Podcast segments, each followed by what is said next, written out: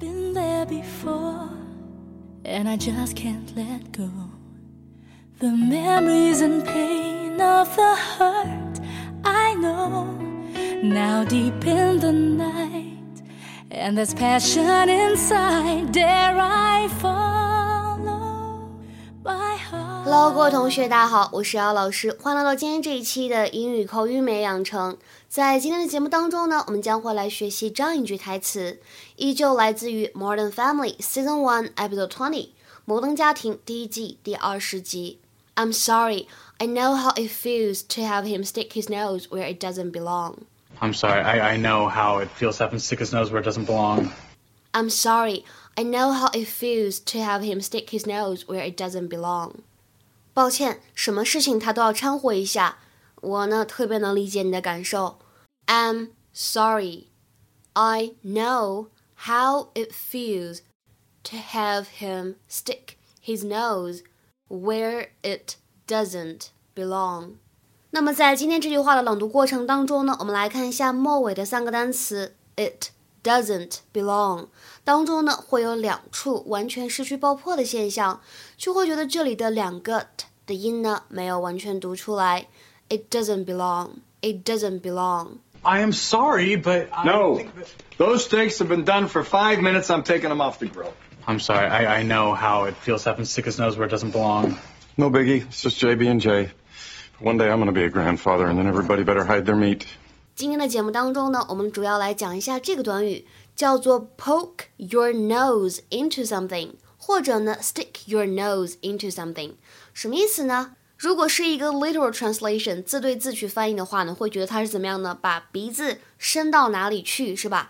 那么实际上呢，用的是引申的意味，表示的是怎么样呢？不关你的事，你却瞎掺和。To try to become involved in something that does not concern you。这个短语呢，通常来说只有在口语当中才会使用，所以大家平时在书面语当中呢，尽量避免使用。我们先来看一下这句话：He's always poking his nose into other people's business. He's always poking his nose into other people's business. 他总是喜欢瞎掺和别人的事情。那么这个短语呢，除了表示瞎掺和以外呢，还可以用来表示打听或者探听别人的隐私。To show too much interest in things that are someone's private business，对别人的私事儿特别感兴趣，就是有一种怎么样的侵犯别人隐私的感觉。比如说，看这句话 ：You have no right to poke your nose into my business. You have no right to poke your nose into my business. 你没有权利打听我的隐私，你没有权利管我的事情。那如果碰到这样的人的话呢，怎么样？你可以怎么说呢？你可以说 mind your own business，或者呢 it's none of your business，这个大家都会。或者呢 it's none of your concern，就是怎么样呢？不关你事儿，对吧？你别操心，咸吃萝卜淡操心，对不对？ 今天的话呢，请同学们来尝试翻译一下下面这个句子，并留言在文章的留言区。我希望他不要再插手我的私人生活了。这句话应该如何使用我们刚才讲过短语来进行表达呢？期待各位同学的踊跃留言。对了，我看到节目的评论当中呢，有很多同学想跟我学习发音的技巧，想了解瑶瑶老师是怎么样练出来一口标准又好听的英文。欢迎各位同学呢来跟我学习发音的音标课程。那么广受好评的这个课呢是视频直播的，十月班的名额呢之前已经被抢光了，所以现在呢开放十一月发音课的报名。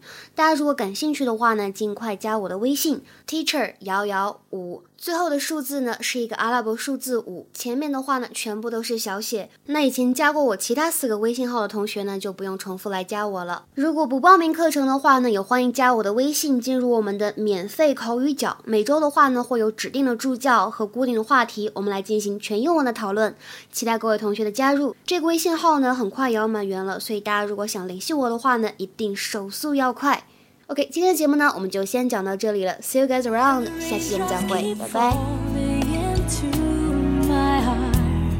And I just can't deny what feels so